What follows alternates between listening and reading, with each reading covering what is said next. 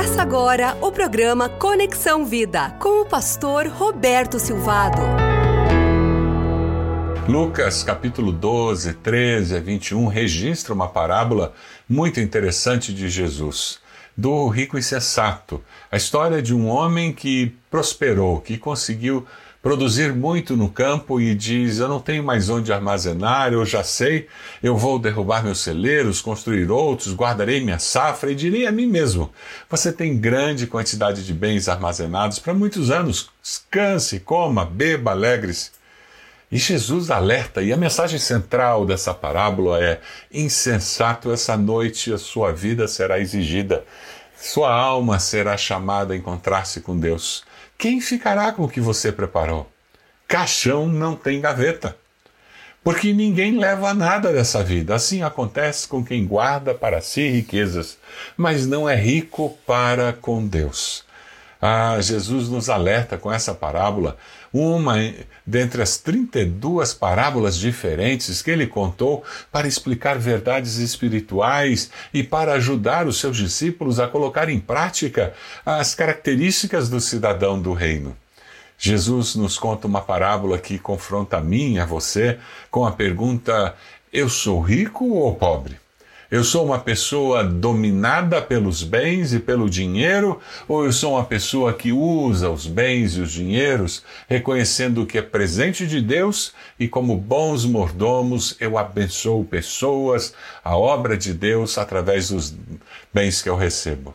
Jesus fala em Lucas 12, 13 e 14. Ah, Homem, quem me designou juiz ou árbitro entre vocês? Porque aquele homem queria que Jesus resolvesse o problema de uma herança. Ele não tinha recebido a herança, mas aquilo já queimava dentro dele. Sabe por quê? Porque aquele homem, ele não sabia o que era vida. O valor pessoal dele não estava baseado em ele ser imagem e semelhança de Deus. O ter para ele era mais importante do que ser. A vida de um homem não consiste na quantidade dos seus bens. Não é na declaração de imposto de renda onde aparecem as propriedades, onde aparecem os bens que você tem que está o seu valor. Não é na declaração de imposto de renda onde existe o relato das suas aplicações financeiras, não é ali que existe a confirmação do seu valor. A vida consiste em conhecer a Deus e fazer a sua vontade. Amar a Deus sobre todas as coisas e ao próximo como a si mesmo são princípios eternos que precisam transparecer na vida daqueles que se dizem discípulos de Jesus.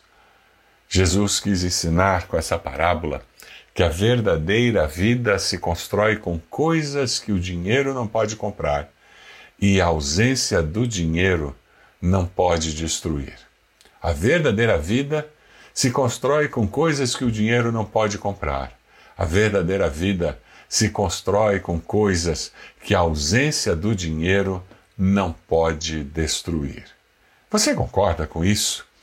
Quem concorda com esse princípio eterno ensinado por Jesus, consegue ouvir Jesus contando a parábola e perceber que crescimento material pode ser bênção, mas pode também ser maldição. Você já encontrou alguém que prosperou financeiramente e agora eu tenho uma casa de praia, então eu preciso no fim de semana ir para minha casa de praia. Eu já não tenho mais tempo para para participar de um ministério, de vir aos cultos com tanta regularidade, e aquela pessoa prospera e agora ele tem uma chácara. Então ele vai na casa de praia no fim de semana, numa chácara no outro, e agora eu eu consegui prosperar. E aquela pessoa não tinha um carro, e agora ele tem um carro. Então eu tenho que passear com o meu carro. Esses bens materiais não estão ajudando aquela pessoa, estão atrapalhando. Aquela pessoa agora não tem mais tempo para nada, porque ela precisa gastar e usar usar aqueles benefícios que recebeu. Esse é um crescimento material que não veio de Deus. Satanás pode também fazer você prosperar financeiramente. E ele fará isso para destruir você. Aquele que é discípulo de Jesus entende Deuteronômio 8, 17 e 18 e coloca em prática.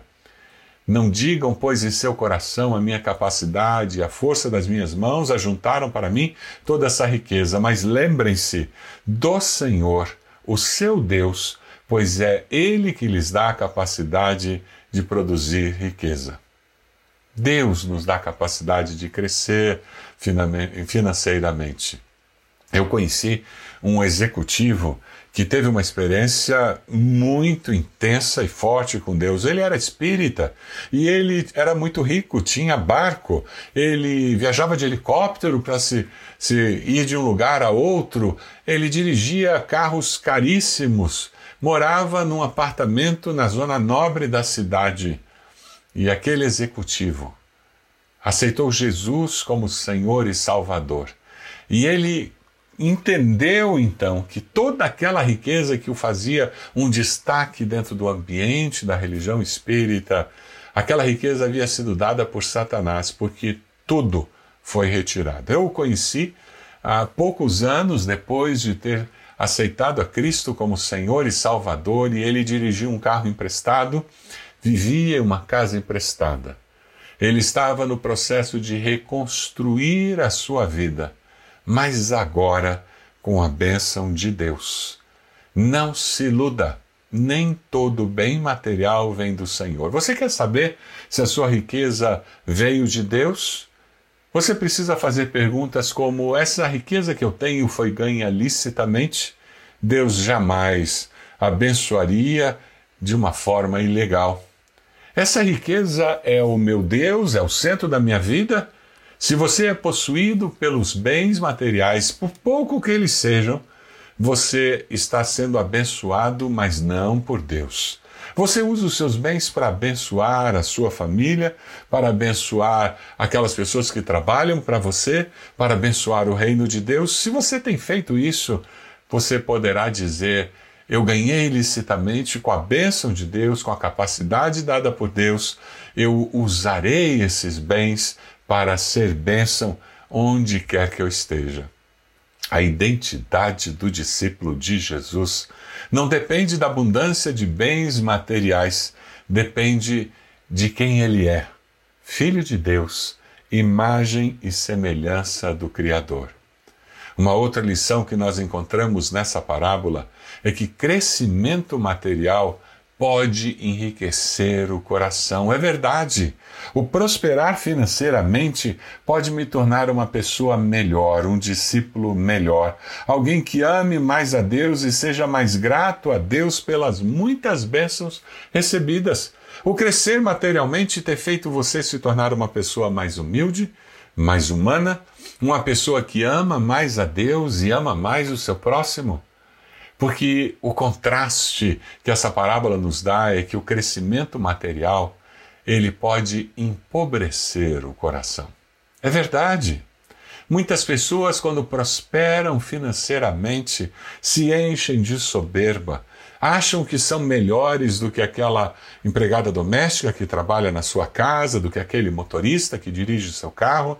Ele pensa que ele é melhor do que os funcionários que ele contratou para trabalhar no seu negócio e o crescimento material faz aquela pessoa pensar que ela pertence a, a um outro grupo de pessoas. Todos nós fomos criados à imagem e semelhança de Deus.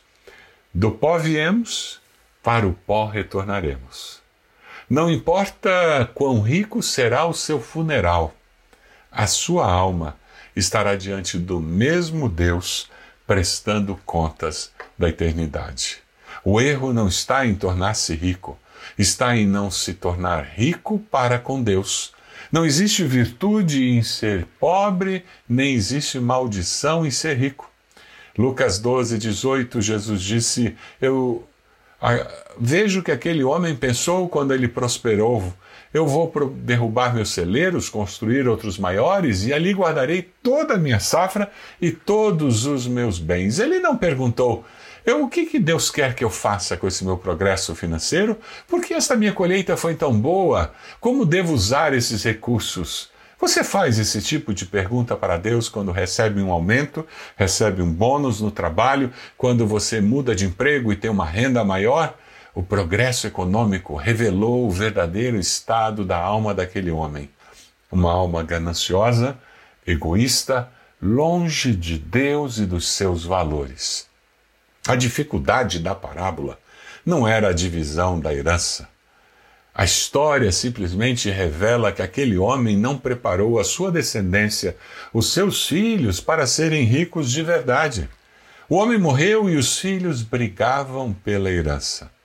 Eles aprenderam com o pai que o valor deles estava em possuir cada vez mais, cada vez mais, cada vez mais. Do que do que o meu pai deixou, eu quero possuir o máximo possível para ter valor. Esse era o pensamento do, daquele filho. Esse é o pensamento do irmão dele. O que você tem ensinado aos seus filhos sobre bens materiais? Eles veem você entregando os dízimos? Eles sabem que você sustenta missionários no campo missionário. Você tem contado para eles quando dá uma oferta para ajudar uma família em necessidade, quando dá uma oferta para a compra de cestas básicas. Compartilhe com seus filhos como você tem usado seus bens materiais, para que eles aprendam ouvindo de você sobre valores eternos do nosso relacionamento com os bens materiais. Foi o que Jesus disse em Mateus 6, 20 e 21. Acumulem para vocês tesouros nos céus, onde a traça, a ferrugem não destroem, e onde os ladrões não arrombam nem furtam.